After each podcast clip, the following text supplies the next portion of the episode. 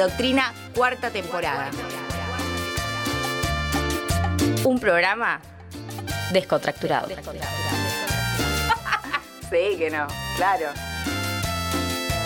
Escuchanos todos los lunes de 19 a 21 ¿Por qué me cambiaste de por Radio Megafón.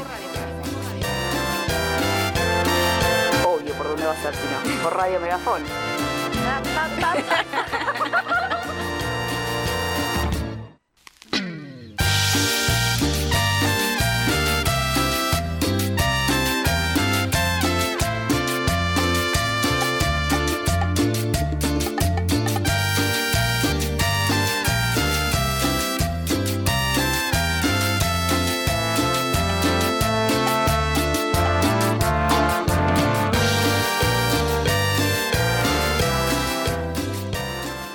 Muy pero muy buenas tardes, querida audiencia de Radio Megafón. Estamos en un nuevo lunes, lunes 13 de marzo del 2023. Me cambié el look, tengo rulos, no sé si los no pueden ver. habían visto. No me habían visto, pará, me voy a sacar los auriculares, vean esto.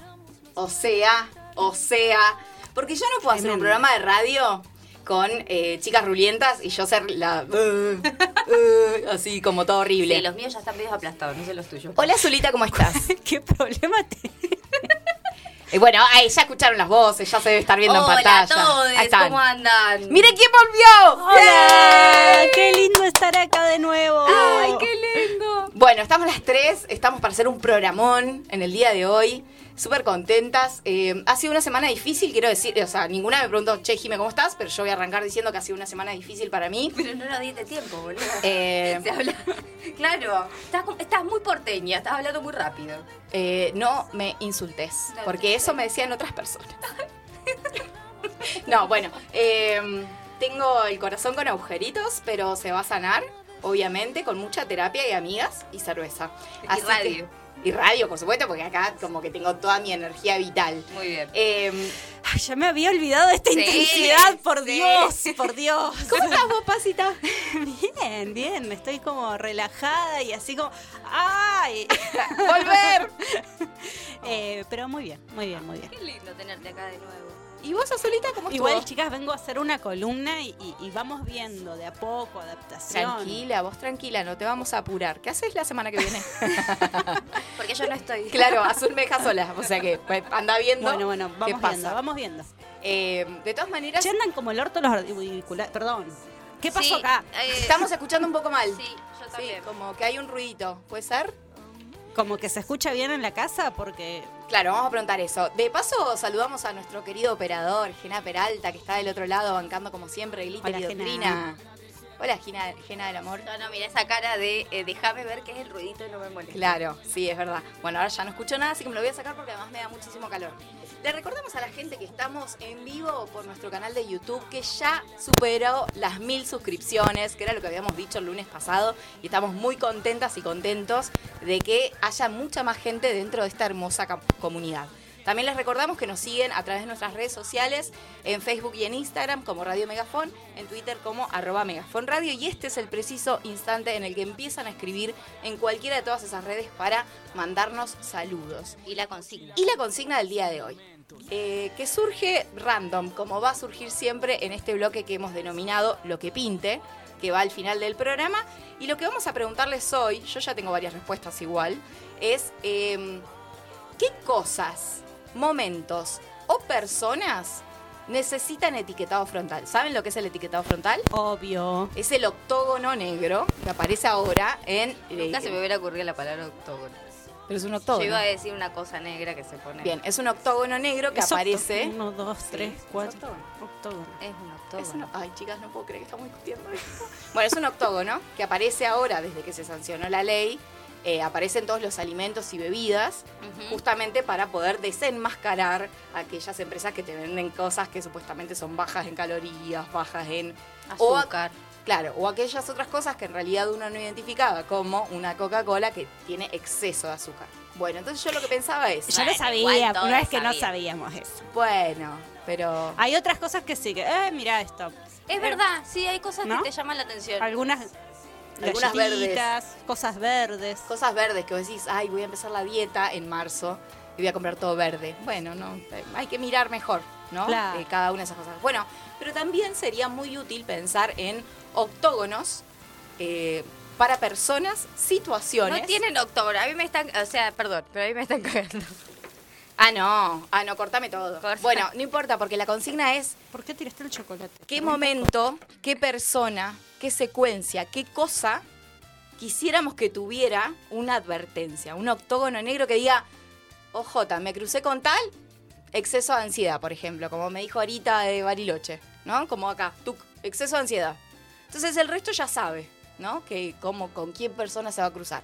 Otros me decían, por ejemplo, eh, que arrancás por una calle que tenga un octógono que diga, no me van a arreglar, tengo baches. Ah, pero es como, ¿qué, qué octo- ah, yo puedo decir octógonos que me gustaría tener a mí, por ejemplo. Bueno, eso es una opción. Exceso de indecisión. Listo, ya sabes que soy indecisa. Pero es Libra, o sea, Y- como que obvio. y bueno, sí. bueno, pero la gente no, no tengo un cartel que diga Libra tampoco. Bueno, pero podría decir el octógono negro, Libra, no puedo tomar decisiones. Bien.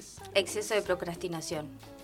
Eso tendría el, el Fran, por ejemplo, en, en la frente, así. Tres bueno, meses para comprar una cortina. la- entonces la pregunta es, ¿qué octógono se podrían poner ustedes o qué octógono necesitan? ¿Qué, qué cosito necesitan para identificar una situación, un momento, una cosa, una persona? Bien, ¿no? Como una forma de alertarnos. Lo vamos a ir pensando. Vamos a ir pensando y nos responden la consigna a través de nuestras redes sociales, como decíamos recién, en Facebook y en Instagram, Radio Megafon, en Twitter, Megafon Radio. Ese igual casi ni lo usamos, así que si escriben ahí me mandan un mensajito por privado y me dicen, che, te escribí en Twitter, porque si no ni lo voy a ver. Eh, es, malísimo. bueno, pero es la verdad, nosotros no le queremos mentir a nuestra audiencia. Por YouTube, el otro día tuvimos un montón de interacción. Sí, por YouTube. Bueno, Yo espero bueno, que las porque esa personas siempre, esa que siempre. estuvieron el lunes estén hoy ahí, del otro lado. Y tenemos un programón hoy. Primero porque, perdonen, pero estoy acostumbrándome a esto. Ay, Dios. Ay. Eh, primero porque Porque- tenemos a Pasita. Obvio. Bien, eh, menos mal que dijiste eso porque si no estaba todo mal. Obviamente, tenemos un programa porque está Pasita. Es que esa silla siempre va a estar para vos. En realidad Oh, era esta la Era ella. esa, pero bueno, ella la ocupó ahora. Eh, Está muy bien, está muy bien ocupada. Porque vos nos ordenás. ¿Vos viste lo que somos? Sí. Eu, no, salió muy bien el programa Salió anterior. muy bien, salió muy bien. escuché. Hoy Jena no la podía creer. Le mandé guion, le mandé las cosas y no una hora antes. Sí, nos vamos a contar el backstage de hace cinco minutos sobre las noticias. Bueno, pero eso porque no prestamos atención. Bueno, ya, ya se están yendo, chicas. Sí, Sí, eh. ¿de qué nos vas a hablar, María Paz? Hoy vamos a hablar de eh, el día que no me acuerdo, no, me, me- me- sí, no- Día no de la lucha contra la Día de violencia. la lucha contra la violencia mediática, que fue el sábado 11 Ajá. de marzo. ¿Saben por qué es ese día? Porque es el aniversario de la ley 26785. Ah, mira. O sea que el sábado hicieron eh, algo desde 2009, esos años, que eh, se aprobó la ley 26785. Ah, esa- esa ley. Bueno, la cosa es que eh, eh, ese día, como la ley pone como una eh, un tipo la violencia simbólica Sí. y una modalidad la violencia mediática, también se conmemora el Día de Lucha contra la Violencia de Género en los medios de comunicación. Vamos a estar hablando de eso, vamos a estar haciendo algunas reflexiones medio random que se me fueron ocurriendo, Me encanta. pero va a estar bueno. Es lo que la gente necesita un lunes. Tipo, un poco de información y después cosas random. Porque ya, ya la semana está densa, hay calentamiento global fuerte, heavy, se está sintiendo. Hace mucho calor. ¿Vieron los piojos en Buenos Aires Ay, que mal. vuelan? Ay, no. Sí, hay una invasión. De, Son, piojos es, es con como- alas. es un bichito que en realidad es de la soja. Ay, ya me empezó a picar la cabeza. es de la soja y que con la sequía grande que hay y el, el aumento de las temperaturas hizo que en Buenos Aires y Gran Buenos Aires se plagara. No, qué horror. Este, No. este apocalipsis no. Este apocalipsis está re lento además. Tipo, Claro. Ya, o sea, que caiga el meteorito y ya está. Desaparecemos y listo. ¿No? Que no parezcan bichos. ¿De qué vamos a hablar en tu columna? Bueno, en ese... En ese para el goce. Uy, ya no me acuerdo ni cómo se llama mi columna, chiquis, perdón. Eh, vamos a hablar sobre algo que no había investigado nunca, que tiene que ver con las mujeres y la propiedad. Es decir, la mm, po- poder utilizar los bienes. Ajá. Una historia muy interesante con una ley muy interesante que descubrí, una estudiante de Derecho la descubrió ayer. Eh, vamos a hablar de eso, la disposición de los bienes Porque estoy leyendo un libro nuevo, que en realidad es un clásico de Virginia Woolf, un cuarto propio, y surgió ahí algo que me llamó la atención. ¿Qué te pareció que podía Sobre aportar? ¿Qué hubiera pasado si las mujeres hubiéramos podido disponer de nuestros bienes desde siempre? Uh, Vos sabés que lo tengo en la biblioteca hace una banda y no lo agarré Está muy todavía. bueno. A mí me sorprendió. Y es cortito, chiques. Sí. sí. Eh, Y nos vas a leer un poquito. Obvio, Porque la siempre. gente está acostumbrada a escucharte leer. Bueno, entonces tenemos un terrible programa para el día de hoy. Si les parece, vamos a escuchar algo de música. Este tema va dedicado a alguien eh, que no sé si estará escuchando la radio, eh, pero que cumple 60 años, que es Fito Páez. Ah, bueno.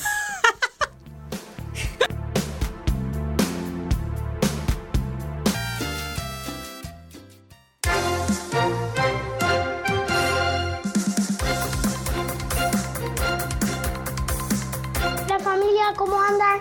Me comí seis panchos en el primer que- cumpleaños. que se hizo desear, pero fue lo más lindo que hay. Eh, mira lo que es hermosa, es un beso para la gente de Argentina que la está viendo y Bueno, hay muchos chicos en casa. Si más allá de que a veces los adultos no cuidamos las palabras, Papá Noel no se va a morir. caliente por el final. ¿Qué mirá, bobo? ¿Qué mirá, bobo? Anda, anda para allá, bobo. Anda para allá. Tranquilo. tranquilo.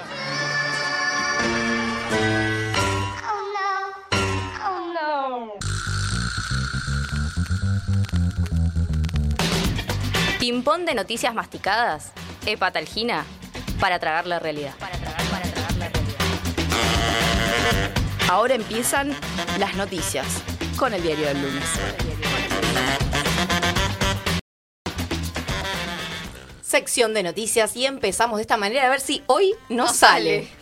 Murió Carlos Pedro Blaquier a los 96 años. Dirigió durante varias décadas la firma Ledesma, el ingenio azucarero más importante del país. Además, ocupó 43 años consecutivos el cargo de eh, presidente y se posicionó 50 años como miembro del directorio. Blaquier era hijo de María Esther Estragamu Guillón y de Carlos Félix Miguel Blaquier Álzaga, una de las familias más aristócratas del país fue procesado por delitos de lesa humanidad en una causa por crímenes de la última dictadura militar en el ingenio Ledesma de Jujuy. Este episodio se conoce como la Noche del Apagón y se estima que cerca de 400 personas fueron secuestradas y trasladadas a centros de detención. Al empresario se lo señaló como cómplice en 26 casos de privación ilegítima de la libertad. Pero en el 2015 la sala eh, cuarta de casación dictó la falta de mérito y no fue enjuiciado por su estado de salud. Eh, esa causa sigue abierta, Blaquier murió y no está tras las rejas, y es también ese poder el que todavía tiene presa a Milagro Sala.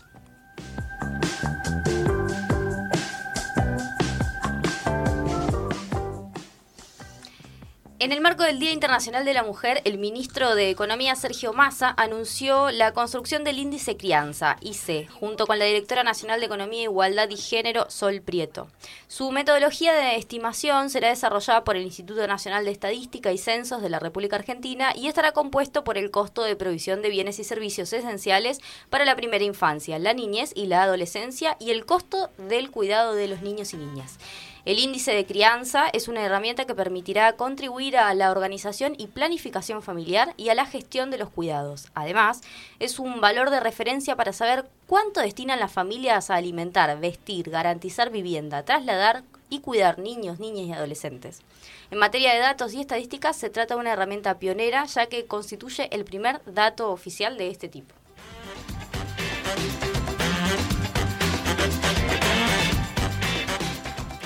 El peronismo se lleva a las primeras elecciones del país porque María Emilia Soria en la localidad de Roca, Fisque Menuco, para el progresismo, ah, eh, sacó, ganó las elecciones con un amplio margen, casi llegando al 60% de los votos en lo que fue la primera elección de un año que va a estar caracterizado por eh, Elecciones. elecciones, ¿no? De todo tipo. Y pronto acá en Neuquén y también en Río Negro se elige gobernación, diputados, o intendencias, concejales y demás. Así que primer triunfo para el peronismo es una buena noticia. Se impone María Emilia Soria en General Roca.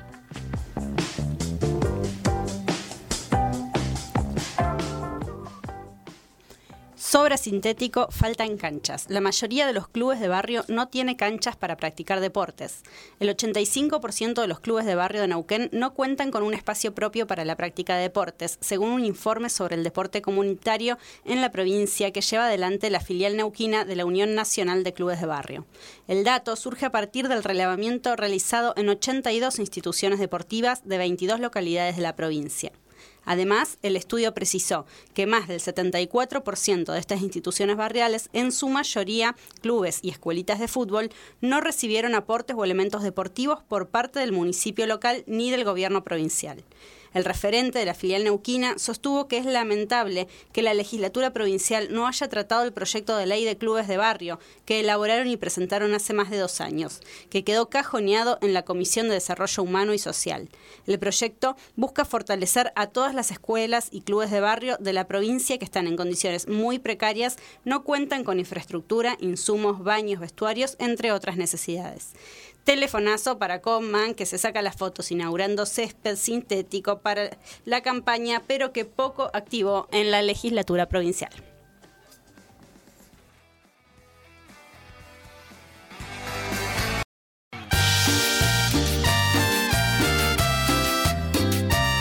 Glitter y Doctrina. Un programa descontracturado.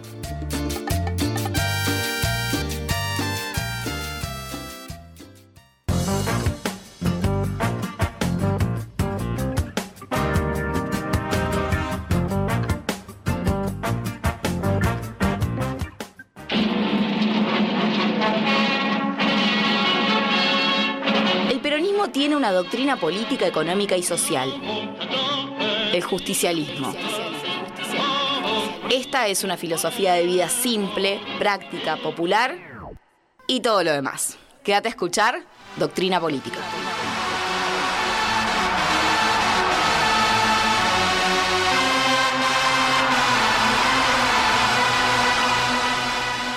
Tercer bloque de Glitter y Doctrina, lunes 13 de marzo del 2023 y estamos ahora por empezar esta columna que metimos en la parte de doctrina porque en realidad constituye una efeméride, es una ley, es parte de lo que militamos y necesitamos reflexionar al respecto.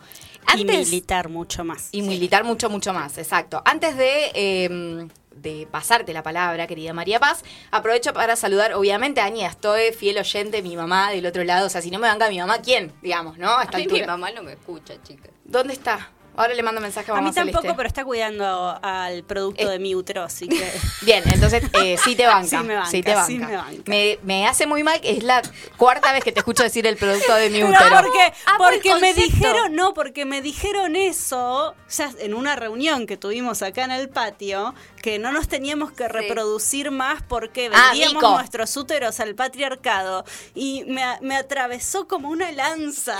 Exacto. Mico suele hacer eso.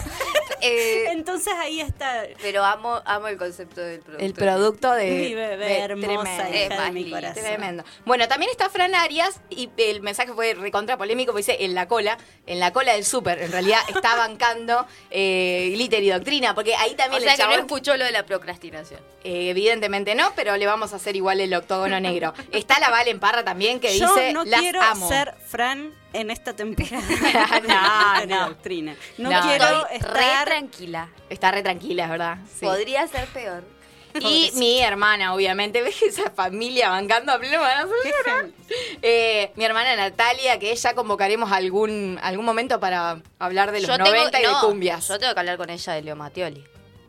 Bueno, bueno, Natalia, Para te estás enterando en este es momento una de Leo, columna de Leo muy- Mattioli. Sí, re. Perfecto. Dice, acá estamos escuchando un poquito Hola Hermosas, Hola Bellas Mujeres y cosas por el estilo. Ay, qué lindo. le- ay, ma- más mimos, más mimos necesitamos para empezar la semana. Bueno, estamos en el bloque de doctrina y María Paz nos va a desasnar eh, sobre qué, se, qué, día se conmemoró el 11 de marzo. Contanos. Bien, este 11 de marzo que pasó se conmemoró el Día Nacional de la Lucha contra la Violencia de Género en los medios de comunicación. Como les decía, eh, este día es, es el 11 de marzo en razón que es un aniversario de la Ley Nacional 26485, que es aquella ley histórica que se aprobó en 2009 que por primera vez habla de la violencia de género, ¿no? De la violencia hacia las mujeres y más tarde mujeres y diversidades y tipifica eh, y pone las modalidades y establece protocolos de actuación ante eh, esta problemática. Antes de eso existían leyes sobre violencia familiar, digamos, pero no estaba eh, especificado qué era y cómo abordar estas violencias. Eh, entonces, esta ley es por primera vez la que nombra la violencia simbólica como un tipo de violencia, ¿no? Vamos a repasar.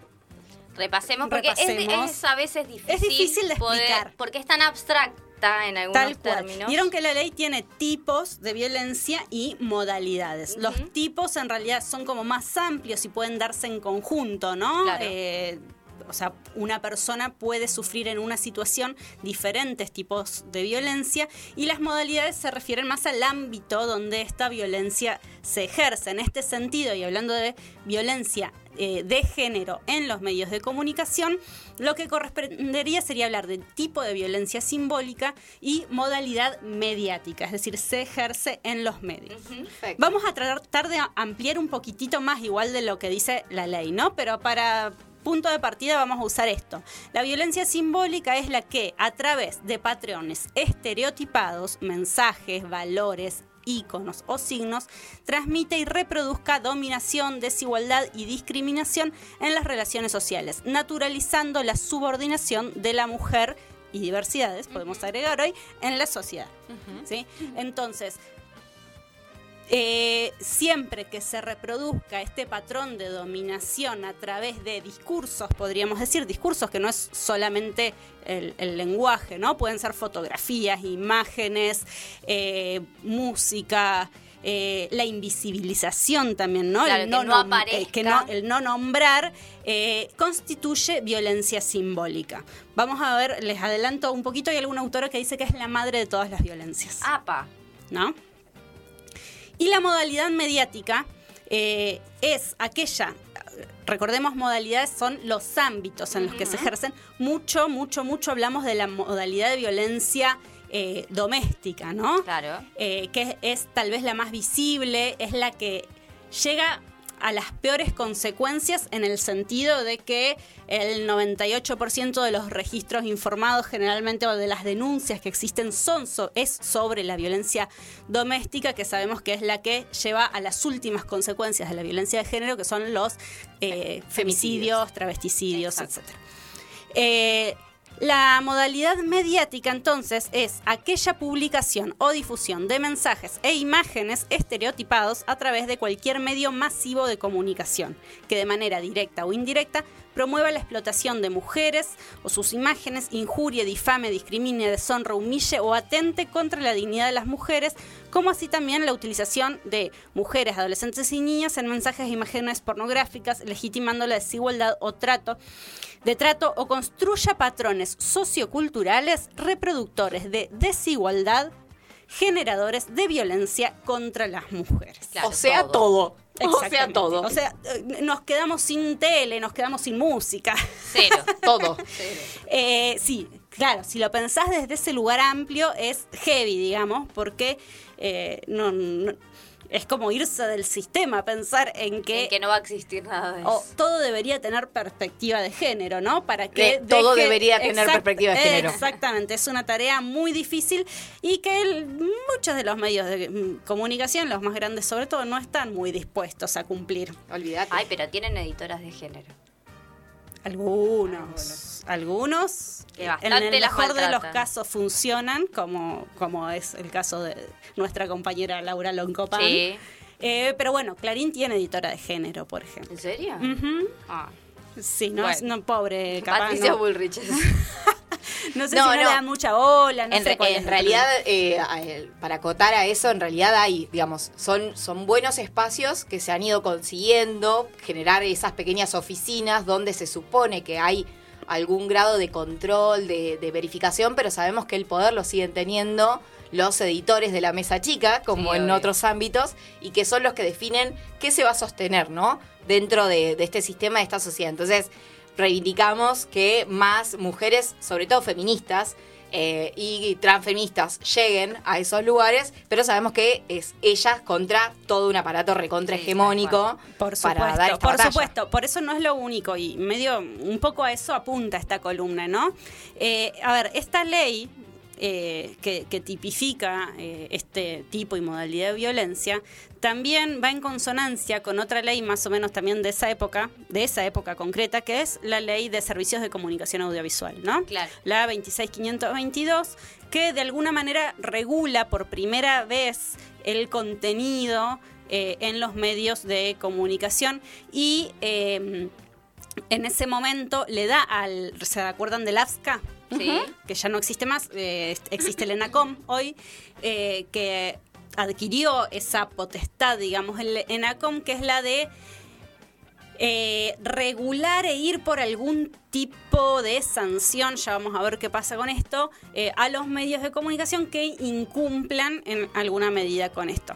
¿Qué pasa? Las sanciones que, puede, que pone el ENACOM generalmente, a ver, se aplican cuando es por cuestiones de licencias, cuando los medios están eh, funcionando en, eh, en alguna forma de ilegalidad contra eso. Sí. Contra esta ley está mucho más complicado. Ya vamos a ver por qué. Vamos antes a eh, ver cuáles son las... Les voy a tomar examen. Ay, dale.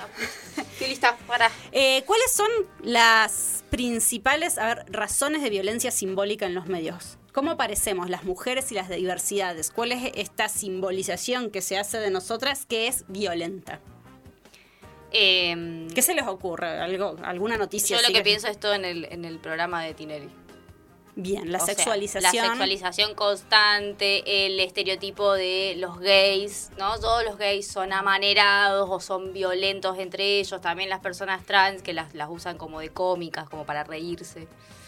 Bueno, sí, que de hecho se ha ido transformando, pero digo, también eh, las publicidades, los roles que se perpetúan con eh, la limpieza, con el cuidado de las infancias, que ahora de repente, no sé si lo vieron, pero Sí. hay ahí, que esto es lo que llaman el pink wash, ¿no? Eh, que aparecen las propagandas de...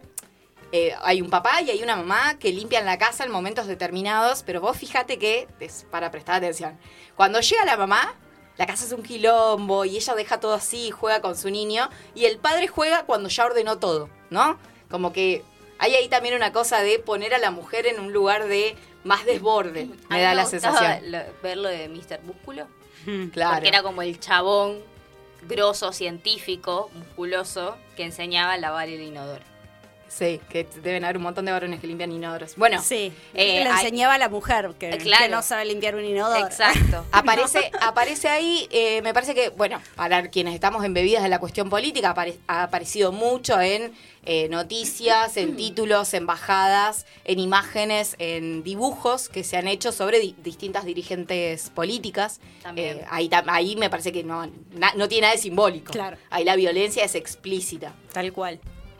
Bien, entonces todo esto que están diciendo, la sexualización, la estigmatización, eh, los estereotipos, ¿sí? la reproducción de estereotipos de la mujer como su único rol en la vida es ser cuidadora y madre, o eh, la, la familia tipo incluso, ¿no? Eh, como el único destino de las personas es constituir esa familia rubia con hijes y una casa, y, ¿no? Todo impecable. Exactamente. Después también tenemos, bueno, eh, la mm, invisibilización. Sí, la invisibilización, invisibilización es una constante. Esto, eh, hay un título muy famoso en todas que es Messi, Higuaín y una mujer están entre los mejores, ¿no? Ay, claro. Eh, como las mujeres, bueno, una mujer hizo esto. ¿Quién? ¿Cómo se llama? ¿Dónde está? ¿Sí? ¿Dónde están Como las que no mujeres? personifican a, la- a las mujeres o a las personas de la diversidad que hacen algo, sino que nombran como... Exactamente. Alguien más. Es alguien más, una mujer, o ni se la nombra, o eh, ahí sí es un- una persona más, digamos, ¿no? Claro. Eh, no se resalta la figura de, eh, de la mujer en ese sentido. Eh, la revictimización. Uf, Bueno, sí, esa sí. ni hablar. De terror. La, la revictimización cada vez que hay un caso de violencia, de femicidios, es constante. Eh, entonces, estas, entre, entre muchas otras, son eh, las claves por ahí para leer una noticia y entender cuándo está haciendo eh, us- cuando está apareciendo la violencia de género. Y acá me quiero detener, no solamente las noticias, toda producción cultural está cargada, a ver, pero no porque exista un, tal cosa como una mesa del patriarcado que se junta y dice hagamos esto en los medios de comunicación, ¿no? Porque las personas que escriben un guion en una película, en una publicidad, son parte de este sistema y están embebidas en eso. No quiere decir necesariamente Que que, lo quieran hacer. Vamos a ver ahora porque hay algunos que sí lo quieren hacer y, y los, vamos a señalar, nos vamos a encargar de ellos. Pase Aló. Eh, pero digo, en, todas las producciones, en las publicidades incluso me parece, por eso existe este pinkwashing eh, que en cierta medida, o sea, sabemos que no resuelve todo, pero en cierta medida, en parte, a veces por ahí está bueno, qué sé yo. Eh, no, no, no, no nos vamos a creer que es revolucionario, no nos vamos. Es el capitalismo nada más y nada menos que adaptándose al momento, ¿no? Claramente. Eh, pero bueno, aparece una publicidad, había una publicidad otra vez, no sé, de una, alguna compañía telefónica, donde aparecen al pasar, ¿sí? No es que eh, dos mujeres casándose, dándose un beso cuando están hablando de los mejores momentos de la vida. Mujeres blancas, con cuerpos estereotipados y bla, bla, bla. Pero aparecen así al pasar, no es el tema de la publicidad, la liberación ni nada. Y esas cosas que van de a poquito por ahí rompiendo. Sembrando que eso existe. Existe, está ahí y se corre un poco de esta invisibilización, ¿no? Claro. Que antes no se veía. Claramente nunca eh, va a, lle- a llegar al nivel de discusión donde están algunos feminismos, ¿no? Pero bueno, eh, algún efecto ha tenido toda esta lucha que no se puede obviar, no se, eh, hay que dejar de invisibilizarlo, tiene que aparecer, ¿no? Para En la, en la agenda del capitalismo y en la agenda de la política, digamos. No te puedes hacer más lo- no, no nos podemos hacer más los boludos. A mí, me, a mí me hacen ruido las publicidades de toallitas, quiero que lo sepan. Sí, estamos, queremos decírselo ahora al Confer. Ah, no existía más el Confer. Eh, basta, basta de usar nuestras vaginas para hacer campaña. ¿Eva Copa? ¿Eva, Eva todo? Es- Eva, es- no, el, el que es para hay todo. limpiarse. Hay para limpiarse, Un hay montón. para los hongos, hay Eva Copa, hay de todo. O sea, todo el tiempo está nuestra eh, vulva vagina en la televisión. Estamos Sí. hartas. Sí, sí, Estamos ya hartas. se fueron Sale- de- Lo único que nos muestra es que es carísimo tener vulva vagina. Nada más. Claro, Tal cual. Sí, o, o- o también un montón de cosas innecesarias, ¿no? Una comercialización sobre que yo, cuidado que ¿quién se compra todo con eso? agüita y con jabón se soluciona, chicos. Vamos. Bien, seguimos, volvemos a la violencia mediática. Eh, se han dispuesto, decíamos entonces, desde algunas leyes que no...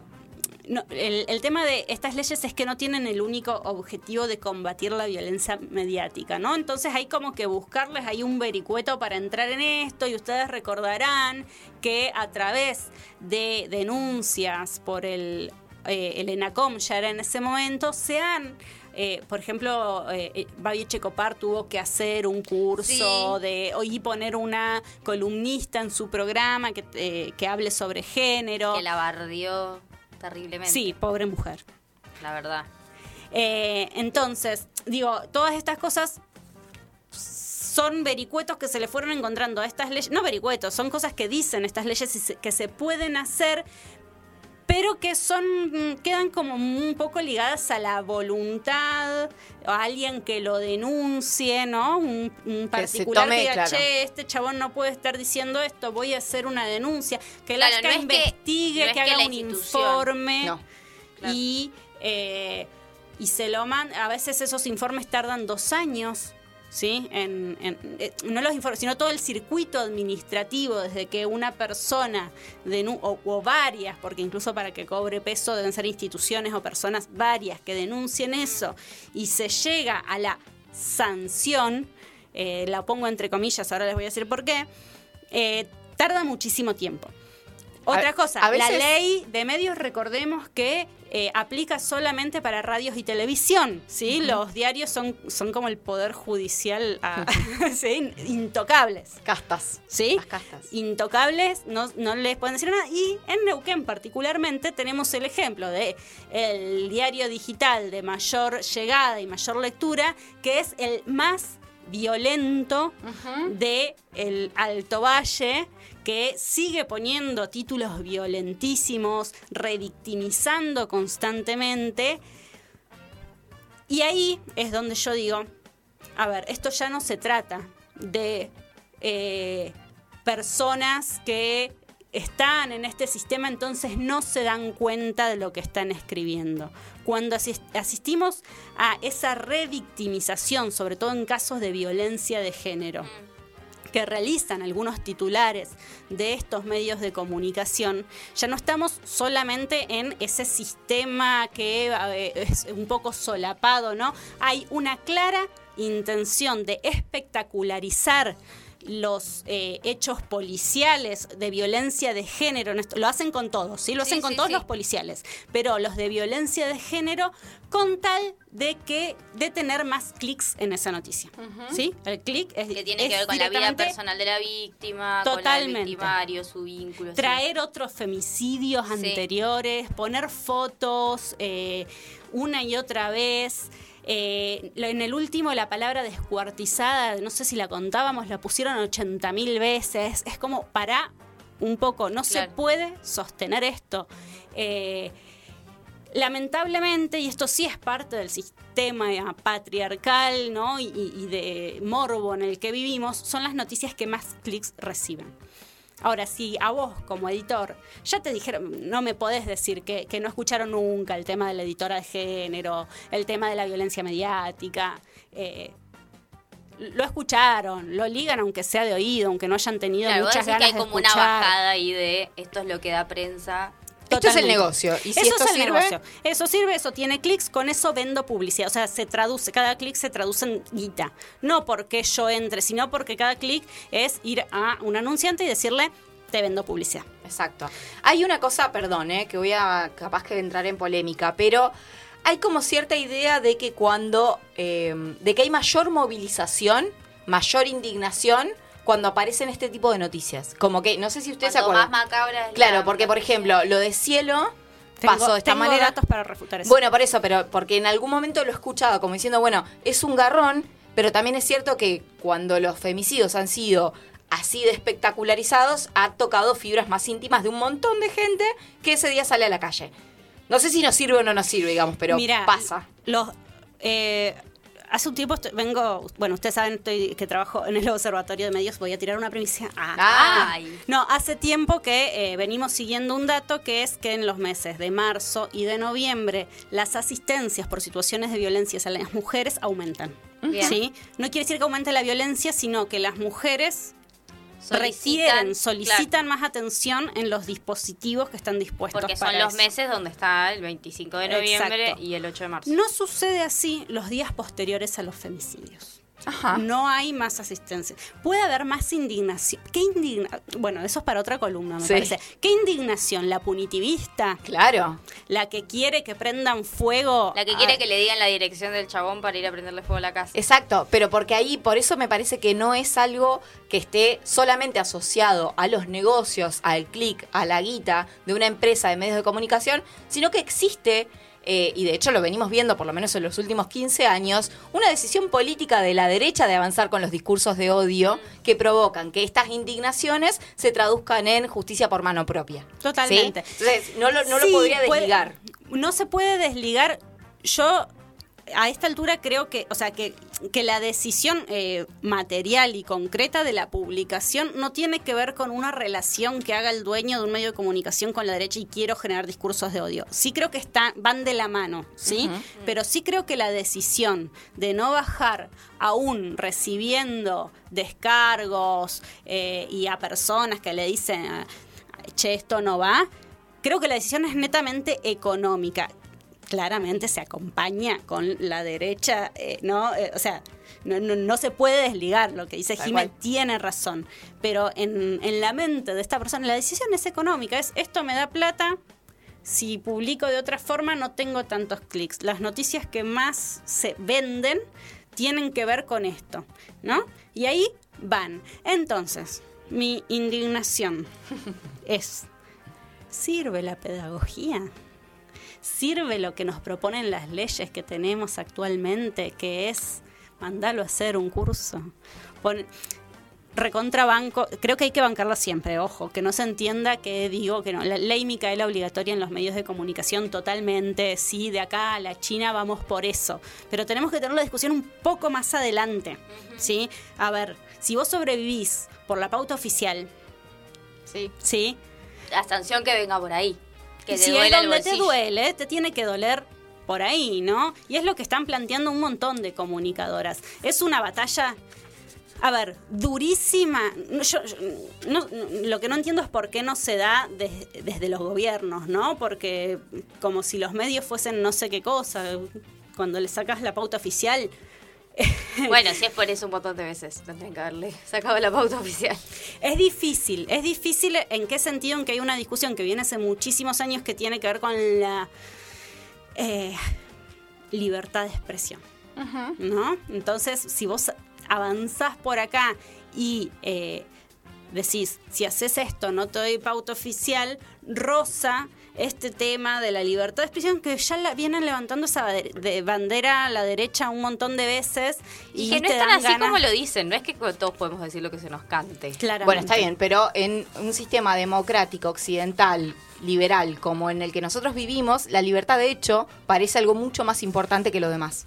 Entonces está recontra instalado y por eso, a ver, los discursos de Milley, los discursos de la derecha en general, están pegando tanto porque justamente lo que están haciendo es defender una liber- libertad individual. Y no estamos llegando, o sea, mientras nosotros queremos intentar dar este debate, preguntarle al Estado qué carajo está haciendo que no controla lo que se dice en los medios, aun cuando son los que financian esos grandes medios, por el otro carril van 100 kilómetros adelante. Claro, pero los liberales también defienden la idea de que mi derecho termina cuando empieza el del otro, porque la libertad, así por la libertad misma, no funciona. Pasa que es tan difícil de medir donde lo que digo afecta a tu derecho. La Claro. violencia simbólica, justamente. Es difícil de medir. Es tan difícil de medir porque tiene. A ver, tiene que ver con consecuencias sociales que son muchísimo más amplias que puedo cruzar una calle o no, ¿no? Puedo Claro. llegar a horario a mi trabajo o no, que son, que son co- cosas concretas. Hay, hay personas, y- o sea, por ejemplo, familiares de víctimas de femicidio tras femicidio que hayan hecho denuncias por violencia simbólica mediática. Y bueno, ahí vamos. Eh, sí, no sé si familiares, hay instituciones que, que las han hecho. Nuestra compañera Lorena Barabini ha hecho denuncias en el INADI eh, por algún personaje acá de Neuquén eh, y sus redes sociales. Existen, se había creado en el 2020 un, un observatorio que era quien recibía denuncias a nivel nacional Sí. entre ENACOM, INADI y el Ministerio de Mujeres y Diversidad de la Nación. El problema es que eh, los mecanismos que tienen para sancionar no, no estarían efectivos. siendo efectivos, exactamente. Eh, Son pedagógicos, son ir por, bueno, eh, hacemos un curso en el medio de comunicación. eh, no, no estoy segura, eso habría que charlar con algún especialista en derecho y, y- y comunicación, ¿no? Pero no estoy segura de que no se pueda ir con las leyes que hay ahora por alguna sanción eh, de tipo económica. Creo que sí, pero administrativamente es tan engorroso Claro, que es. termina no sirviendo. Porque además pueden apelar, ¿eh? y entre todo eso ya sacaron del aire a esa persona y esta otra, digamos, ¿no? Como... Sí, y además en realidad antes de llegar a una sanción hay advertencias, hay llamados de atención, digo, hay cosas que van alertando sobre determinada situación y no son cosas que no saben, que Claro, no se pero pueden decir. es que ya llegaron un montón de gente con ese discurso. Claro, obvio. O sea, es como- Esa es la batalla Porque después lo permanente. que vos tenés es el derecho a réplica, ¿no? Que es Sí. el famoso, la contraposición del- de la libertad de expresión, digamos, ¿no? Me mandé una cagada, dije de más, pero bueno, te doy derecho a réplica a la otra persona. Claro. El problema es que hay, tiene que haber un límite desde el Estado y desde los organismos que tienen que controlar los medios de comunicación, porque si no, digo, Eh, si no sí. seguimos hablando de descuartizadas. y- Totalmente. Igual, encima, o sea, digo, es, es tan omnipresente la violencia Claro, simbólica. claro. Por eso decíamos que era compleja. Cuando algo llega a una denuncia, es una aberración. ¿Sí? Claro. Es esto que decís, el cuando se habla, cuando se dijo 20 veces la palabra descuartizar, o, o este título que pasó a la historia, digamos, de Clarín, de la chica eh, Fanática de los fanática de los boliches, Sí, que ¿no? sí, sí, tal cual. Tiene Claro. que suceder algo así de aberrante para que haya una actuación rápida y eso sucede a nivel nacional. Con el medio que pusimos de ejemplo, haya... eh, Todos los días podrías presentar denuncias, de hecho.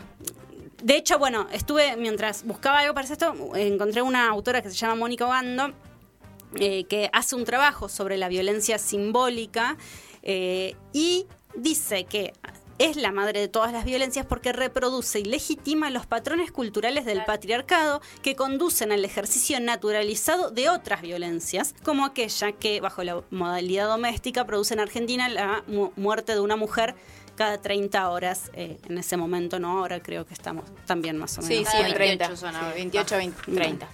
Eh, entonces, también, bueno, Rita Segato habla de la Sí. violencia mediática y la pone como eh, la más eficiente, el más eficiente de los mecanismos de control social y de reproducción de las desigualdades. La coacción de orden psicológico se constituye en el horizonte constante de las escenas cotidianas de sociabilidad y es la principal forma de control y opresión social en todos los casos de dominación. Por su sutileza, su carácter difuso y omnipresencia, su eficacia es máxima en el control de las categorías sociales subordinadas. En el universo de las relaciones de género, la violencia psicológica es la forma de violencia más maqui- Ella hace acá como un paralelismo, habla un poco igual de lo que es simbólica y psicológica, ¿no? Que la ley las, eh, las La separa. separa.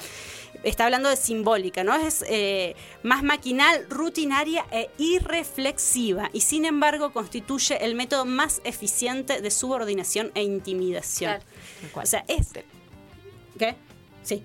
Es eh, el- la forma de violencia más efectiva porque es la que lleva y la que reproduce, La que y naturaliza todo el resto de las violencias hasta que llega a la hasta que llega la violencia doméstica y se producen eh, los hechos aberrantes que vemos todos los días. ¿Cómo no vamos a poder militar una ley que diga que si los medios de comunicación, así como cuando un machito violento ejerce violencia física o psicológica, puedo ir a denunciarlo a la policía, ¿por qué no puedo denunciar a un medio que ejerce violencia simbólica todos los días? Porque está en la misma ley, está en la 26785, están las leyes provinciales que dicen que eso es violencia de género, entonces más allá de la ley Micaela obligatoria, ir por... Lamentablemente tenemos que hablar de esto, ¿no? Una ley que sancione y que ponga multas a los medios que ejercen violencia de género y la violencia más grave incluso, porque es la que después reproduce todo el orden patriarcal.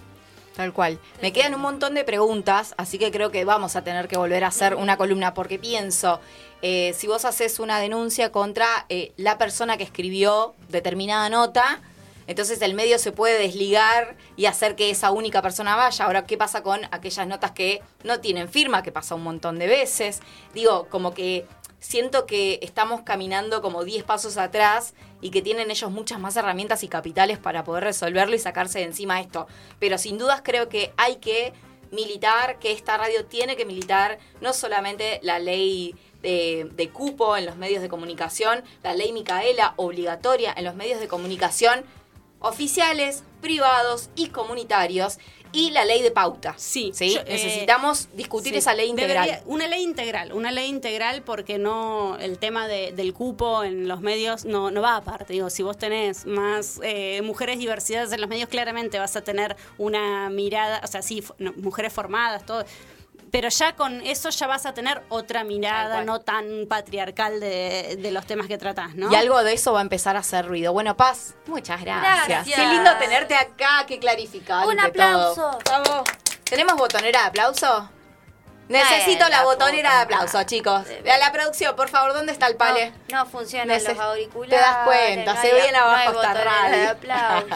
bueno, eh, me parece que da para otra y también nos pone en el desafío de pensar algunas propuestas para el encuentro plurinacional que vamos a tener en Bariloche para poder participar de ese espacio que, bueno, yo tuve la posibilidad de participar eh. Ah, en San Luis. eh, bueno, los últimos dos encuentros en realidad fui a, a- a Vos justamente este el anterior fuiste. El anterior había sido El de La Plata, el de La Plata. Y, y todavía estamos eh, con esta con este debate, digamos, ¿no? Que viene como reatrasado, pero me parece que es una buena oportunidad también para pensar qué aportes le hacemos a esto que debería ser una ley integral, ¿no? Tal cual. Es, es año electoral, así que nos deberían escuchar. Bueno, vamos a escuchar musiquita, a hacer una tanda, a distendernos, preparen el mate. Ay, para, antes, saludos para Barbie. Y de paso la felicitamos a Barbie y a Laus que se compraron un autito rojo divino que nos van a llevar a pasear. Y a Noelia que me dice que encontró eh, una tarjeta Space y me mandó la foto. ¿Te acordás vos? Sigue. Obvio, Obvio. te llegaban por correo. ¿Viste? Volvemos en un ratito.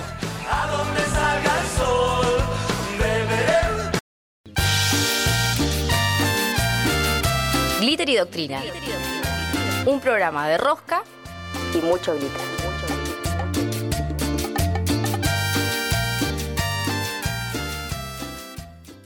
Deseo, placer, juego, Disfrute. género, derechos, fuego, fuego, lucha, líbido, sexo, salida, Salida. libertad, Libertad. gozar, Abrir. libertad, Gozar. coger, abrir, Abrir. coger.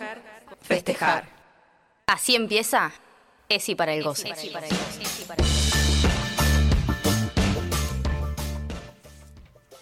Bien, estamos, perdón, me colgué. estamos en la cuarta columna, cuarto momento de Glitter y Doctrina.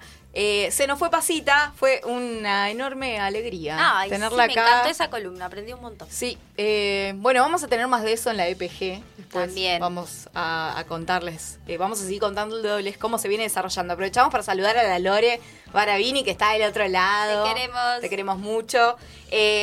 Y para dar inicio a esta columna, la doctora Dragone nos tiene preparada un, nada, un análisis sobre las mujeres y eh, El patrimonio. patrimonio. Cosa rara, nunca lo había leído así en profundidad. Claro, porque sabemos que en sí no habíamos tenido como derecho a tener nuestras y yo propias siempre cosas. comienzo los talleres de, mm, de feminismos con la frase de que nosotros éramos objetos de transacción. Exacto. Pero nunca profundicé sobre el tema, debo admitir. Así que ahora me puse a estudiar. Muy bien. Y encontré cosas muy interesantes. Así voy a empezar. Bueno, como saben, las mujeres no es que tenemos disposición de nuestro patrimonio desde toda la vida, sino que hubo muchísimos siglos donde nosotras no ejercíamos ese derecho sobre nuestro patrimonio como muchos otros que no ejercíamos en esos momentos. Exacto. Entonces, ¿por qué decimos que la mujer era un objeto de transacción? Porque básicamente estaban excluidas de la actividad que produce valor o reconocimiento social como ir a la guerra o cazar, ¿no es cierto? Em, y solo estaban vinculadas con las tareas del hogar, lo que hoy diríamos las tareas de cuidado, que deben ser remuneradas, pero que todavía no lo son, quiero que lo sepan. Em, entonces estaban todas sobre la vida privada. ¿No? Siendo consideradas actividades no productivas, por, por lo tanto que no movían la economía, cual no sabemos que es totalmente mentira porque se necesitaba de esas tareas de cuidado y se necesitan hoy en día para que aquellas personas que viven en esa casa y que sí van a ejercer tareas retribuidas de trabajo puedan hacerlo. No, no, que de hecho a esta altura los estudios han demostrado que sin esa fuerza de trabajo no paga, este sistema capitalista no, No podría funciona. mantenerse en pie. Exactamente. Entonces, analizando varios textos que encontré, que no, no, no puse los nombres porque no me los acuerdo, pero fueron un montón, hablaban sobre el poder patriarcal desde el contrato social de Rousseau. Ajá. Muy interesante el tema. Y eh, la sujeción de las mujeres desde el derecho paternal y desde el derecho conyugal, donde se subdivide un contrato, de ese contrato social, ¿no? Donde el contrato social, que es lo que genera el Estado, digamos, cómo está organizada la sociedad, eh, el derecho conyugal tiene un contrato sexual, dice. Entonces, esto es el derecho de los hombres a acceder a las mujeres. ¿Y por qué a las mujeres? Porque eran el objeto de transacción por su cuestión reproductiva. O sea que podemos decir que las mujeres que no podían reproducirse eran nada. Nada. Era la nada misma. Pateman, que es una socióloga, dice, el poder de un hombre en tanto padre deviene luego de que haya ejercido el derecho patriarcal como hombre esposo sobre una mujer esposa, ¿no es cierto? Entonces ahí estamos viendo ese intercambio. ¿Y por qué se generaban como bien de intercambio? Porque este bien acompaña y estimula y da el estatus de sujeto al varón. Es decir, es un intercambio simbólico del honor, además, ¿no? Las familias los grandes grupos transaccionaban entre ellas las mujeres, como así hacían como en el ganado, por ejemplo, por una cuestión de acuerdos. Claro. Y eso le generaba estatus, porque depende con quién se casaba tu hijo varón, si era ella una hija de alguna familia enriquecida. Claro. O, por ejemplo, las familias royal, que se le llama, que son los reinados, ¿no es cierto? Entonces no solo se hablaba de la, mm, del bien- de la mujer como un bien de uso, sino también de estatus. En la sociedad moderna, cuando empezamos a hablar de la, mm, de la burguesía, ¿no? Con este, este, este, esta matanza de reyes, no me sale la palabra, Este pero paso del feudalismo al capitalismo. Exactamente. Se habla de que las mujeres adquieren categoría en virtud del varón que las posea. Entonces teníamos dos categorías, la mujer doméstica y la mujer soltera. La mujer doméstica es la esposa, madre y ama de casa que, según Rousseau, permite al hombre que sea apropiado de ella mediante el contrato de matrimonio existir como individuo y ciudadano. Bien. ¿No es cierto? Cuando ya estabas casada, ya eras un poquito más sujeta de derechos. Ponele. Sí. Eh, sí, eras útil, en principio. Eh, Ya estabas siendo útil a la sociedad. Mientras que cuando eras una mujer soltera, en realidad eran mujeres que se preparan en su en su familia desde su infancia y su juventud para ser elegidas por un hombre y llegar a ejercer como ángeles del hogar, dice el texto. ¿No es cierto? Como las mujeres solteras en realidad eran Son las que no fueron elegidas. No, las que se van preparando Ah, para ser elegidas. Bien. Las que posteriormente no son elegidas. ¿a dónde las mandaban? A un campo de concentración. A las iglesias. Ah, claro, las eran iglesias. las, las, no es curas, ¿cómo se llama? Las monjas. Claro. Bueno. y cu- se, se- Las se- curacas. o cuidaban a la familia, claro. ¿no? Bueno, y después estaban las otras, que eran básicamente las prostitutas, mujeres públicas, que era de un, un bien de, y lo voy a decir así en términos de bienes, ¿no? Eh, de uso temporal, tipo alquiler. Claro. Alquiler de un cuerpo. Entonces, hay un poder hegemónico del marido de la organización y dirección de los intereses personales y económicos de esta familia, por lo menos hasta mediados de los 70 del siglo XX. Mierda. Y ahí empieza, y ahí se institucionaliza más el tema del matrimonio, ¿no? El contrato matrimonial, lo que las instituciones que no solo Del vienen siglo XIX. Claro. 70 del siglo XIX. Ah, porque dijiste 20, digo, ¿cómo? En el- porque en el siglo XIX esa institución estaba marcada por las iglesias, pero ya más en el siglo XX se empieza a institucionar en los códigos. Ah, bien. ¿Sí? Sí, sí, sí, entiendo. Ya desde los romanos teníamos códigos y hay una diferenciación de los matrimonios con la dote y con el patrimonio de por sí. Pero vamos a ir de a poquito. Entonces, con la mm, con la unión civil o iglesia, porque en ese momento no había diferenciación, se empieza a hablar de esto de la dote más en términos institucionales, que era básicamente bienes que la familia de la mujer entregaba para em, sustentar las cargas del hogar, ¿no es cierto? Pero no eran de ellas ese patrimonio. Hay distintas, distintas formas de verlo y hay distintos regímenes matrimoniales típicos de la historia que les voy a pasar a nombrar. Por ejemplo, para que entiendan de que el patrimonio no era nuestro, sino que eran de una familia la que se le iba pasando a la otra para que, bueno, el otro como se iba a tener que hacer cargo de esa mujer, esa mujer le iba a dar un hijo, pero eso lleva costos. Entonces la otra familia le daba plata, básicamente. Plata, bienes, etcétera. Entonces tenemos distintos regímenes de matrimonios típicos, ¿no? El primero es el de absorción.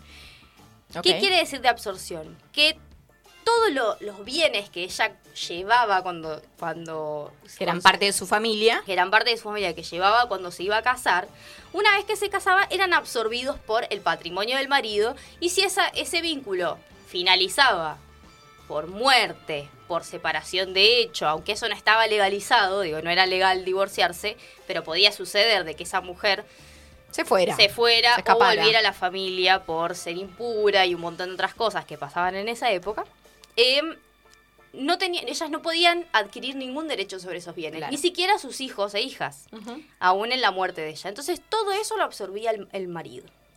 Después está el régimen de unidad de bienes, Ajá.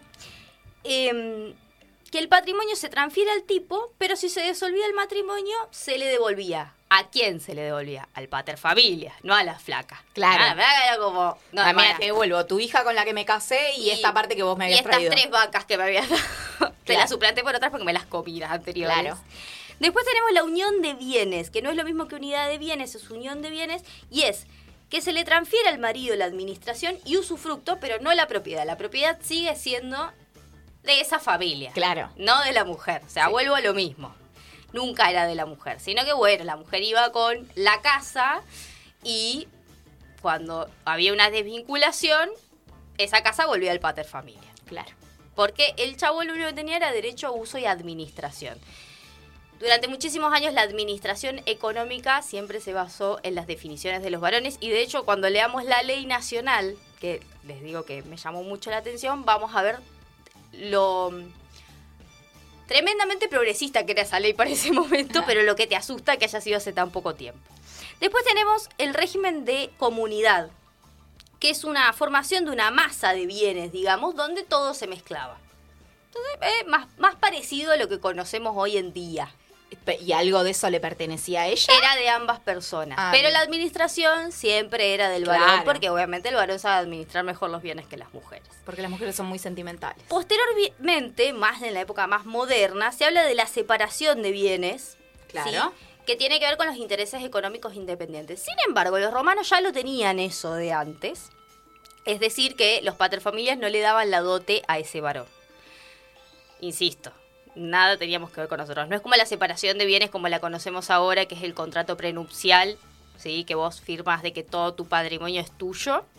Y después encontré uno que no lo conocía que me pareció muy interesante que se crea en Alemania, que es el régimen de participación. Los patrimonios son independientes, ¿sí? El hombre y la mujer en este caso, estoy hablando en términos binarios porque lo que voy a leer es en términos binarios, eh, son independientes y si se separan, el cónyuge que más tiene, tiene que hacer concesiones con el que menos tiene o la que menos tiene para que queden equilibrados en la separación. ¿Te das cuenta? Por eso los alemanes ganaron ayer el Oscar. Es así. Están Ay, no un paso más adelante. Claro. Que lo parió. Porque el objetivo es igualarlo y que las, las personas una vez que se separan tengan la misma calidad de vida, que es muy parecido a lo que se piensa con el régimen parental, monoparental, o sea, no, el régimen de padres y madres separados, ¿no? Como que ahora se espera que las niñas tengan las mismas condiciones de vida con los padres juntos que con los padres y las madres separados. ¿No es Claro. cierto? Bueno, no pasa, chiques. No Eso pasa, no pasa no pasa. nunca. Nosotros siempre ganamos menos, pero nos hacemos cargo más de las tareas de cuidado, etcétera, etcétera. La cuestión muy interesante es que en el año 1926, no, no te digo hace 200 años, 1926, Así casi 100. aparece en Argentina la ley 11.357 de ampliación de capacidad civil de las mujeres, porque básicamente nosotras no éramos sujetas de derecho. No, claro. Pero ahora dijeron, bueno, les vamos a dar algo, porque después cuando se separan es un quilombo, ¿viste? Se viven quejando, les molestan a los maridos, no los dejan tener vínculos con otras personas, se quejan, bla, bla. Se quejan de todo. Se quejan de todo. Y esta ley, voy a leer algunas partes porque es- la verdad es que es tremendo, porque en realidad quiero que se imaginen lo que era antes, ¿sí? Dice, artículo primero, la mujer mayor de edad, soltera, divorciada o viuda, o sea, ya está haciendo una caracterización de lo que son las mujeres. Claro. Pueden ser solteras, divorciadas o viudas. Cuando vos lees un otro tipo de ley en- de esa época, no dice los hombres solteros, viudos o casados. No, en claramente. ningún momento. Tiene capacidad para ejercer todos los derechos y funciones civiles que las leyes reconocen al hombre mayor de edad. Ok.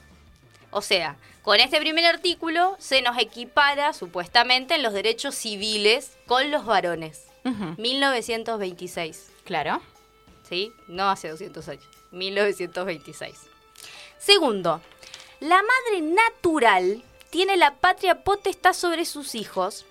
Ahí está. Ahí es donde nos encajaron el paquete. ¿Te das cuenta? Claro, porque antes no teníamos Claro. derechos sobre los hijos e hijas que paríamos y que cuidábamos. Los productos del útero. los productos del útero.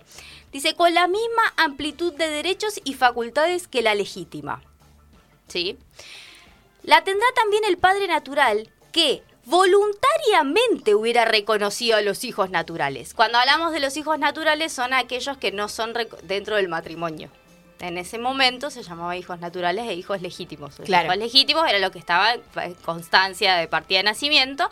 Los hijos naturales son los extramatrimoniales, digamos. Claro.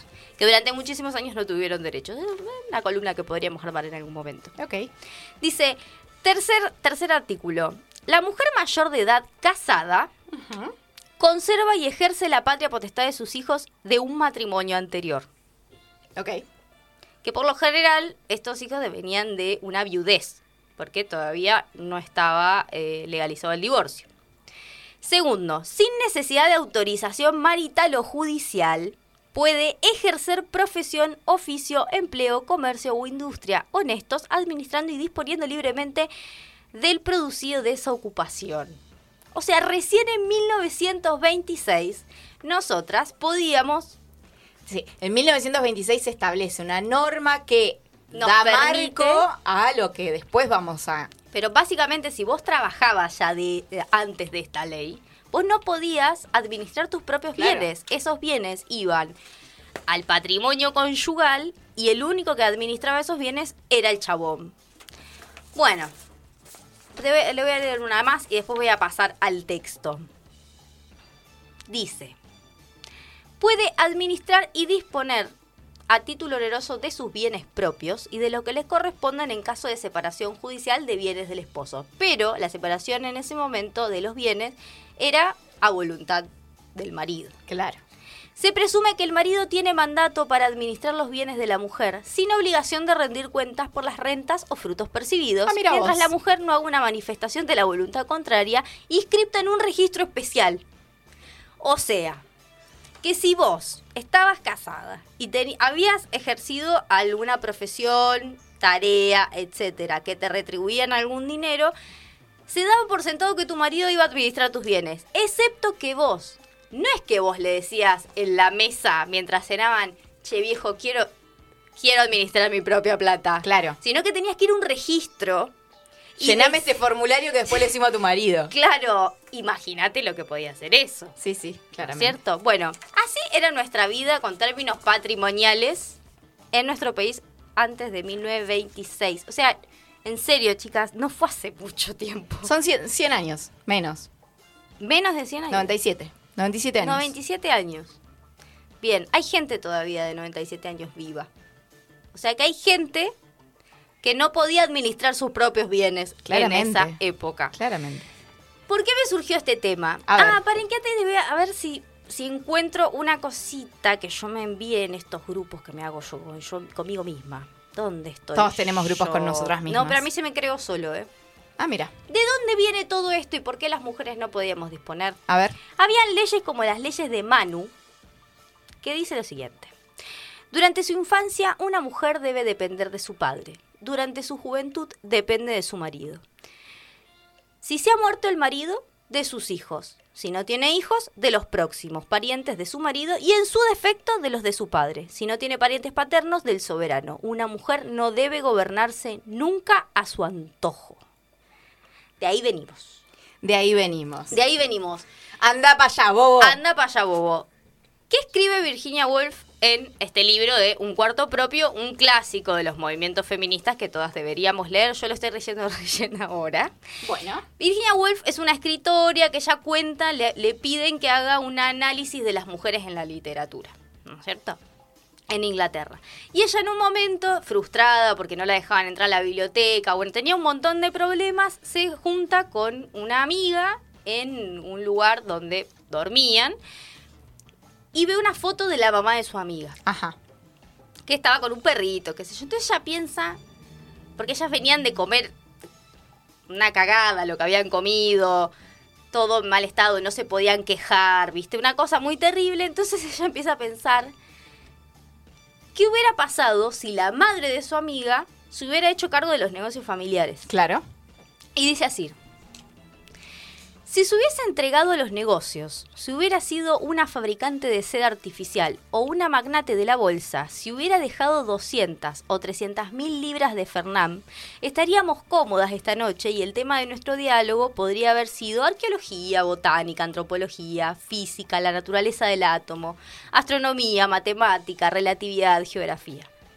Si Mr. Seton y su madre, y su madre antes de ella, hubieran aprendido el gran arte de hacer dinero y hubieran dejado su dinero como sus padres y abuelos y bisabuelos para fundar colegios y cátedras y premios y becas destinadas al uso de su sexo, habríamos cenado muy tolerablemente las dos un plato de ave y una botella de vino.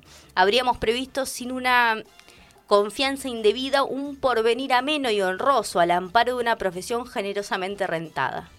Habríamos estado explorando o escribiendo, haraganeando en los lugares venerables del mundo, sentadas meditando, en las gradas del Partenón, o encaminándonos a una oficina a las 10 y volviendo con toda comodidad a las 4 y media a borronear algunos versos. Pero si Mr. Seton y las otras se hubieran dedicado desde los 15 años a los negocios, no habría habido, y ahí estaba la falla del argumento, ninguna Mari. Mari es su amiga. ¿Qué opinaba Mari de eso? Le pregunté. Ahí, entre las cortinas, estaba la noche de octubre, quieta y deliciosa, con una estrella o dos prendidas en los árboles que amarillentaban. Para dotar de una plumada a Fernán en unas 50 mil libras esterlinas, ¿estaba ella de veras dispuesta a renunciar a su parte de esa noche de octubre y a sus recuerdos? Porque habían sido una familia feliz, aunque numerosa, de juegos y de pelear allá en Escocia, cuyo buen aire y cuyas excelentes bizcochos nunca se cansaba de disfrutar. Porque dotar un colegio implicaría la supresión total de las familias. Hacer una fortuna y tener 13 hijos, no hay ser humano que dé para tanto. Hay que encarar los hechos, dijimos. Primero nueve meses para que nazca la criatura, después tres o cuatro meses para criar a la criatura. Una vez despechada, la criatura se necesitan lo menos cinco años para jugar con la criatura.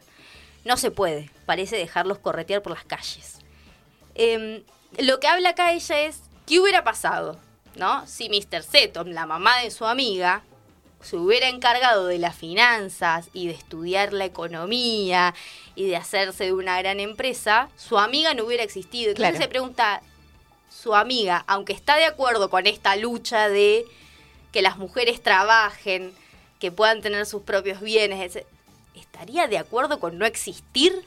O sea, ¿qué hubiera pasado si las mujeres desde siempre, desde que el Estado es Estado, desde que se consolidaron las sociedades, desde que, eh, como explica Rousseau, desde que se conforma el contrato social, nosotras hubiéramos podido tener los mismos derechos que tenían los varones, por ejemplo, de trabajar. No, no, de trabajar y de hacer uso de los de frutos de ese trabajo. Claro, de trabajar en forma formal, digo, ¿no? En, en esto de la economía rentada. Y es re loco, porque en realidad, si digo, si en Argentina recién desde 1926 nosotras podemos disponer de algunas cosas que generamos, ahora por supuesto sí podemos, lo que pasa es que igual nos recargamos de un montón de tareas, así que es bastante complicado y siempre ganamos menos que los varones, pero ¿Cómo hubiera sido esa sociedad si realmente hubiéramos, eh, estado en igualdad de condiciones con los varones? ¿Tendríamos estas historias de las familias numerosas de 13 hijes? ¿Qué hubiera pasado con esos varones que salían a trabajar, pero que sus compañeras de vida también salían a trabajar? ¿Qué hubiera pasado con esa familia, esa conformación? ¿Serían más chicas las familias? ¿Cómo estaría constituida la economía de los países? ¿Cómo estaría constituido el capitalismo si nosotras hubiéramos podido generar riquezas desde siempre Y propias. y propias? Bueno, para analizar. Un montón de preguntas. Un Quizás eh, Wolf después me las diga, pero Espero que sí. Espero que sí, porque Espero me dejó que- con un montón de incógnitas. Pero Y que la audiencia pueda también tener alguna resolución al respecto. ¿Qué pasa con esos bienes? Pero ¿qué hubiera pasado? Esa es como la, la historia contrafáctica que siempre vos me repetís. Pero ¿qué hubiera pasado? Pongámonos a pensar, a imaginar, a soñar. ¿Qué hubiera pasado si nosotras y nosotros hubiéramos tenido igualdad de oportunidades, igualdad de derechos desde siempre? ¿Existiría el patriarcado? No sé. Muy profundo lo mío. Mu- eh, mucho. No sé. No sé si existiría de esta manera. Tal vez algunas cosas tendríamos resueltas. Por ahí sí. Bueno, se las dejo, se las tiro. Espero que no puedan dormir, porque yo no pude dormir después de eso, por eso armé esta columna. Qué mentiroso. Nadie te crea, Azul, que no dormiste. Vamos a escuchar algo de música y volvemos con la columna, la última columna de este programa eh, de Glitter y Doctrina.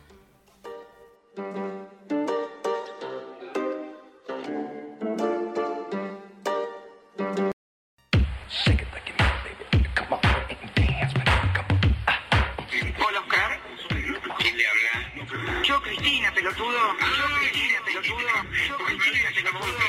El doctor Bisman tenía, eh, tiramos contra la presidenta y lo que dijo, él este- tenía todo confirmado, todo cierto. tienen! ¡A la mata bebé! ¡Miren, señores! ¡Miren! ¡Mata Dije, che, tengo que arreglar la deuda con los privados, tengo que arreglar la deuda con el fondo, tengo que arreglar el problema del desempleo, tengo que arreglar esta pandemia y justo ahora a ustedes se les ocurre terminar con el patriarcado. Gracias a Dios. Usted avaló la bomba. No, no puede ser semejante barbaridad. Mire, la avaló la larga. mire, la verdad, Usted avaló la bomba larga. decir semejante ¿Vio? barbaridad. Usted no puede decir semejante Nos conocemos bien, ¿eh? No, no puede decir Nos conocemos bien. Usted tiene que arrepentirse de lo que dijo. No, no me voy a arrepentir. Usted se tiene que arrepentir porque yo no hice nada de eso. Sí, absolutamente. Sí, absolutamente. Vos sabés que sí. Vos sabés que sí. Vos sabés que sí. Vos sabés, vos sabés que sí. Vos sabés que sí. ¿Para qué me llaman si saben cómo me pongo? Ahora empieza lo que pinte. Lo que pinte, lo que pinte. Bien, estamos en el último bloque ¿Vos de Glitter y una fiesta Doctrina. electrónica, ¿Por qué? Eh, eh, yo siento que necesito verme más diva cada día. Es así. No, bueno. Te parezco una reventada. También. Lo sé, teniendo anteojos a esta hora en el estudio, pero bueno, porque siento como los ojitos Raro. hinchados. Es medio raro. Aprovecho, mira, vamos a empezar esta columna que para quienes no nos escucharon en el programa anterior, es una columna en la que vamos a hablar de lo que pinte, así como, como lo dice. Random, lo que sea. Pero para hoy preparamos una columna, no, mentira, preparamos una consigna en la que le preguntamos a la gente qué situación, qué cosa, qué persona requiere un etiquetado frontal. Recordemos que el etiquetado frontal es el octógono negro que viene en los alimentos y bebidas para saber qué contienen, digamos, ¿no? Que te brinda información para que uno pueda elegir. Bueno, si en la vida real tuviéramos que pedir que momentos, cosas, personas, lo que sea, tenga etiquetado frontal, ¿a qué le pondríamos ese etiquetado frontal? ¿Vos eh, a qué le pondrías, Uy, Azul? estoy pensando en un montón de cosas, no quiero caer en la polémica porque ya veo que después me Bueno. censuran. Pero, por ejemplo, le pondría a muchos varones cis heterosexuales qué tipo de violencia ejercen. Ajá. O cuánto nivel de manipulación en sangre tienen. Claro. Bueno, difícil. Epa. Eh, eso ayudaría muchísimo. Yo me pondría una eti- un etiquetado frontal que diría soy de poca tolerancia, no me molestes. Claro, poca tolerancia. Eh, sí, sí, sí, tal cual. Bueno, aprovecho para mandarle saludos al Dani Martín, que está desde Córdoba escuchándonos. Hola, Dani. Que nos escribía por nuestro canal de YouTube. Y cuando le había, cuando mandamos la consigna, eh, nos contestó. El etiquetado frontal en personas me suena a periodo oscuro. Es cierto, es como poner una lista negra. Pero esto es más chiste, digamos, no nos estamos poniendo Pero tan es más serios. como advertencia sobre la persona para... De última es una decisión tuya. si Claro. querés pegar con ese Por ejemplo, es una decisión tuya si te quieres comprar eso con exceso en grasas, exceso en azúcar, exceso en lo que Por sea. lo menos Eso- tener la información. Claro. Y la gente con información puede decir. Entonces dice, pero si le ponemos humor, me gustaría etiquetar a algunos viejos fachos que atrasan tanto que es mejor estar advertidos para no perder tiempo consumiendo su odio. Algo así que diga como facho, rancio, incogible, exceso de odio, prejuicios y poco amor. Bien, Me gusta. bien. Eso es como, ¿por qué surge esto? Porque yo estaba en Twitter pelotudeando y veo a alguien que dice gente que viene con etiquetado frontal porque habían unas señoras muy paquetas. ¿Cómo, cómo Sí. se manifiestan El- las eh, señoras encontré paquetas? la foto. ¿Cómo se manifiestan? Con banderitas argentinas. Con banderas argentinas, siempre tienen bien el pelo. Y se habían puesto unos carteles que decían gente del mal. Me encantó. Se autoetiquetaron. Claro, se etiquetaron ellas mismas y me parece buenísimo. Sí, está muy ¿no? bien que ellas sepan quiénes son. Por supuesto. Tenemos también, a ver, Gena, si me ayudas con este. Tenemos a alguien que mandó audio para ver. responder esta consigna. Hola, Jimé. Eh, te iba a responder por la historia, pero eh, estuve pensándola y es como que necesita explicación. Creo yo que un momento que para mí necesita etiqueta frontal es cuando te dicen tenemos que hablar. Onda, bueno, ¿de qué? Entonces que Sí. venga ya con la etiqueta. no sé, estoy embarazada, eh, estoy enferma, se murió alguien, eh, va a ganar tal, eh, no sé, me compré un auto. Entonces siempre ya sabes algo de lo que trata ese tenemos que hablar que a veces nos deja como re, ¿qué onda? Y además lo peor es que te dicen, tenemos que hablar, no, pero cuando te vea, y es como, no me lo digas entonces. Claro. Quizás podría decir estado de ánimo, o sea, como tipología de la conversación, ¿no? Como feliz, triste, malísimo, malo, malísimo. Bueno, pero es que decíamos con Barbie, cuando me manda el audio, eh, que aprovechamos y le damos un beso gigante, eh, decíamos que en realidad es ese etiquetado frontal, bueno, porque hay etiquetados, digamos, que, que te caracterizan, y después etiquetados que vos necesitas frente a situaciones, ¿no? Entonces, eh, tal vez este etiquetado tendría que ser como un semáforo, ¿no? Entonces, si dice, tenemos que hablar, si vos ves venir a la persona o te Sí. llega un mensajito Oh, sí. y dice, tenemos que hablar, pero está en verde, es una buena noticia. Tiene algo que contarte que le importa y bla, quiere compartir. Si está en amarillo está, está en duda. Está en duda, no sabe muy bien. Si está en rojo, agárrate, agárrate porque ese tenemos que hablar, es medio complejo. Sí. Acá me dice Noelia. eh, varones cis heterosexuales. Tiene que tener el cartel que diga, atención, contiene altos niveles de micromachismos. Bien. Bien, me Eso, gusta. yo creo que cuando una se pone las anteojeras violetas, un poco empieza a identificarlos, más allá de que, por supuesto, una se puede dejar engañar. ¿Qué quiere decir esto? ¿Que vamos a rechazar todo lo que contenga el octógono negro? No, en absoluto. En realidad es la posibilidad de decidir y después salir de esos lugares diciendo, ah, qué pelotuda. Eh, mirá que lo decía la Claro, esto lo decía. ¿Cómo, ¿Cómo me voy a meter acá? Tengo más respuestas que contestaron a través de nuestro. Va, en realidad de, de mi, De tu Instagram. de mi Instagram, en realidad. Pero tengo algunas que decían, ay, no sé guardar. ¿Y a vos a qué Ah, le sí. pondrías etiquetado frontal? ¿Te estás haciendo la boluda? Bueno, voy a leer lo que dice la gente. Viste que yo sabía. Eh, por ejemplo, me dicen un montón de cosas. Hay gente muy random. Dice, eh, bueno, Solcito, Ana Sol Crespo, que me, me puso a vos te pondría porque sos hermosa. No. Un etiquetado así, porque ella está enamorada. ¿Qué te pondrías? Sos hermosa. Claro. Pero gente, pongan qué pondrían adentro de la etiqueta, no el porqué de la etiqueta. Bueno, exceso de ansiedad, lo habíamos dicho hoy temprano, Sí. que acá dicen me lo pondría en la frente para que la gente esté advertida. Acá O hay uno- ll- Lloro con facilidad. Bueno, ese yo lo tendría. Lloro con las publicidades de ANSES y Coca-Cola. Bueno, me conmuevo fácil, sería como más corto el etiquetado. Bueno, pero si lo querés dar vuelta... le- Pero ese sería el Sí. con el mío, ¿no? Como Sí, re. acá. Ahí sí, arriba. si venés conmigo, chicas. Claro. Después, eh, alguien puso que las y los dirigentes, entre comillas, políticos que viven en Narnia, eh, creyendo, o sea, eh, esta persona etiquetaría a las y los políticos que viven en Narnia creyendo que sus problemas son los del pueblo, ¿sí? Como advertencias. Bueno, estos políticos están en Narnia, ¿sí? Estos políticos hablan de cosas que en realidad eh, a la gente tal vez no le están pasando. Bien. Eh, me pusieron uno muy obvio, que es la Coca-Cola por ser el invento más sensual del capitalismo. Y en esto estamos totalmente de absolutamente de acuerdo. Todas las personas necesitamos una cocucha con dos hielos. Un sábado, un domingo a la mañana. Exactamente. Sí. A la mañana estamos hablando del mediodía, ¿eh? Sí, resaca. Eh, deficiencia de huevos, que habría que poner en el PJ neuquino. Ah, yo, Yo, a esos son yo pensé que era en general. No, no, no, me pusieron el PJ neuquino. Pero fuerte. deficiencia de huevos eh, me gusta. Sí, falta de huevos, deficiente. Bueno, es lo que la gente dice. Yo soy como Mirta. En la calle me dicen que no estaba, que no estaba dentro del cajón. Eh, eh, bueno, le- sí, obviamente. La gente que dice que la Tierra es plana debería tener etiqueta frontal. Eh, bueno, Lindo pero bruto. Lindo pero bruto. Eso sería importante. Sí, re. Bruto pero bueno.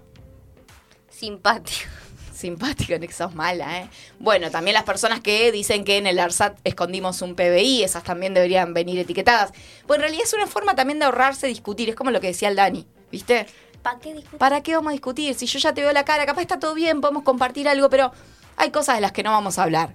También acá esta persona, que está muy enojada con, con una serie, dice, piensa que la caca de papel es una buena serie, la casa de papel, ¿no? Que entonces hay que etiquetar. Yo, yo le respondí, a mí la casa de papel me gustó. ¿Qué querés que te también. diga? Eh, a mí me pareció divertida. Después, eh, ¿pensaste en otra voz? Vos no me dijiste ninguna, así que no te hagas la boluda. Pero es la que vos me dijiste. Exceso de drama, pondría yo. No, no, pero situaciones. A ver, pone situaciones. Para, voy a seguir leyendo No, entonces lo que dice la gente. Acá hay uno que me parece súper importante y esta debería existir verdaderamente, que es con las drogas en general. Sí, en esto es verdad, necesitamos que las drogas que consumimos, las legales e ilegales, tengan etiquetados frontales, porque la única forma de poder cuidarnos es que exista una política justamente de cuidados, de gestión del riesgo frente a los consumos. Pero ¿y qué diría la etiqueta? Porque ahí ya me está, está yendo por otro lado. Y bueno, no sé, una etiqueta que diga... Porque si dice los, los componentes de eso, yo no entiendo un pedo de química. No, está bien, pero que diga, ponele... Que diga que si mezclo esto con Exacto. otra cosa, bueno. No mezclar con tal. Eh, después de consumir, tomar mucha agua, ¿no? Como algo que te ayude. Sí. Ahí esa me parece que hay que militarla, esa está bien. esa araña gigante que hay ahí arriba. No veo porque tengo los anteojos. Horrible. Bueno, después eh, nos dicen que los programas de... te- eh, pondría etiquetado frontal en los programas de televisión. Y riéndose dice que digan si son kirchneristas. Bueno, estos programas medio lavaditos, ¿no? Que vos decís, y se nota mucho. Se nota mucho la bajada de línea. Ah, y hay un diario acá en Neuquén que, se, que le podríamos poner un octogonal azul. Ajá.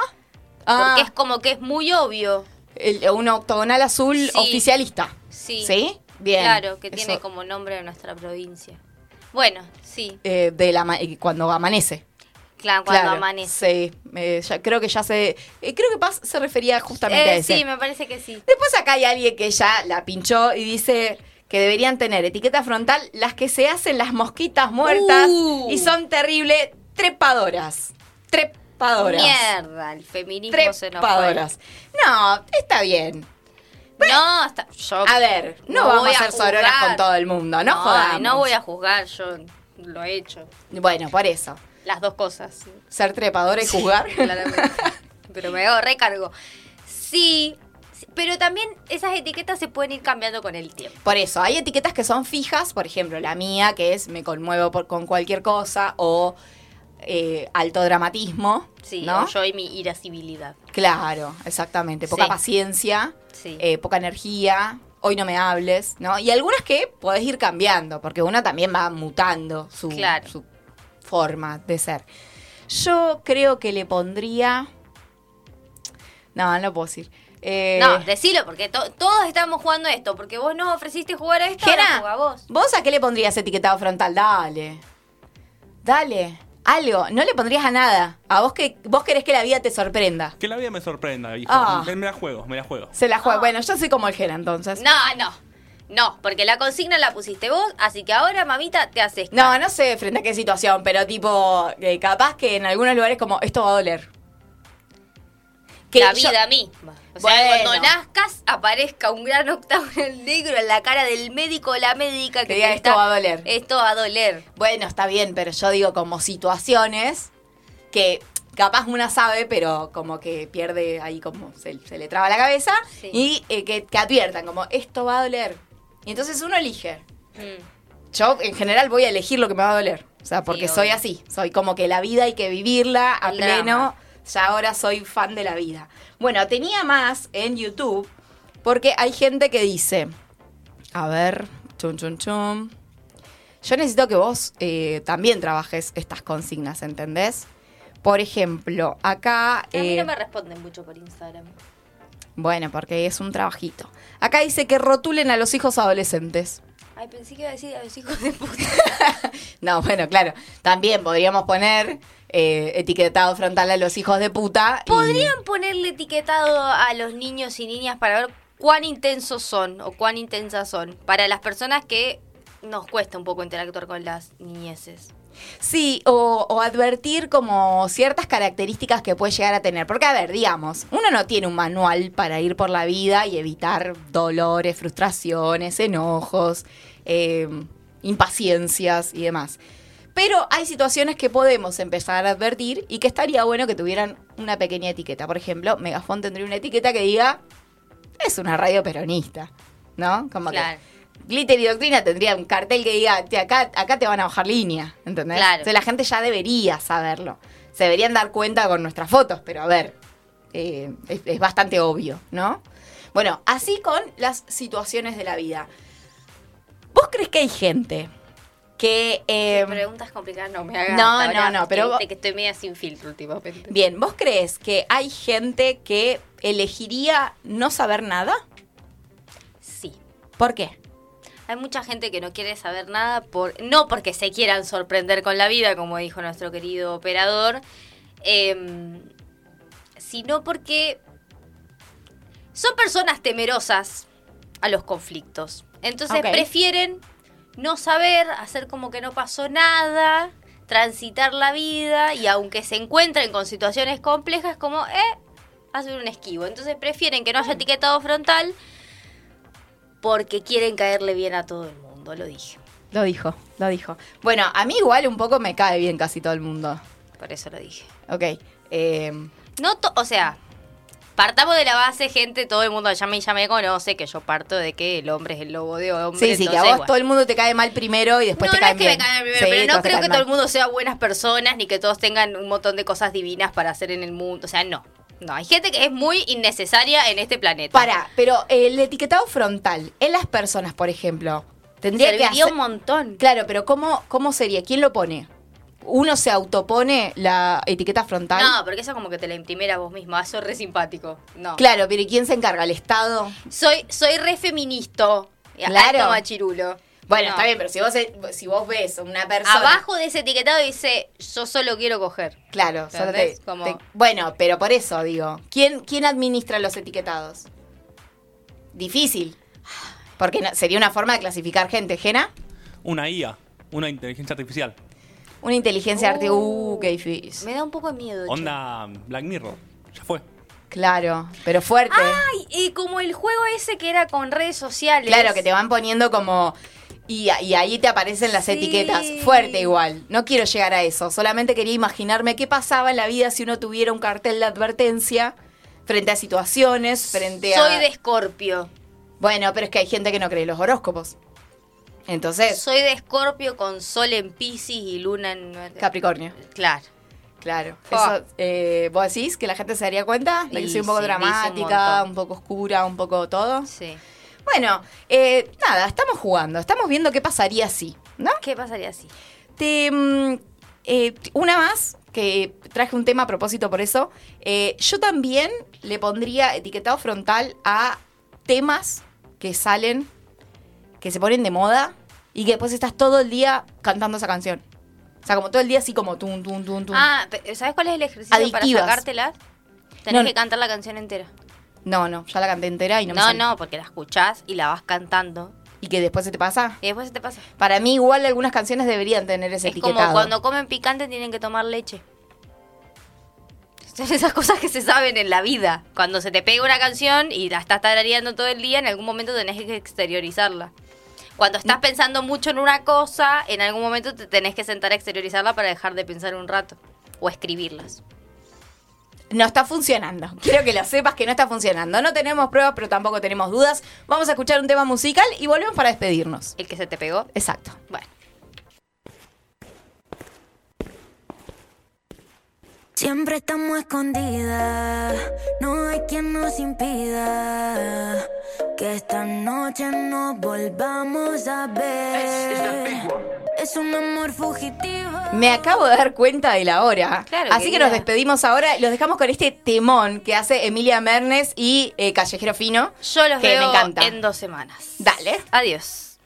Dice que soy su debilidad,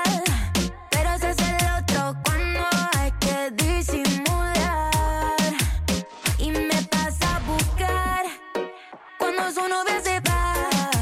Creo que la estamos flashando, pero está cheto mal. Pásame, pásame, pásame el fuego, una jarra de hielo. ¡Es el pasito y todo! Esto fue Glitter y Doctrina. Hasta acá llegamos. Escuchanos el próximo todo el lunes día a partir como- de las 7.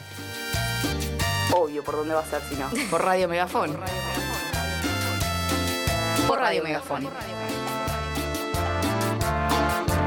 Obvio, ¿por dónde va a ser si no? Por Radio Megafón.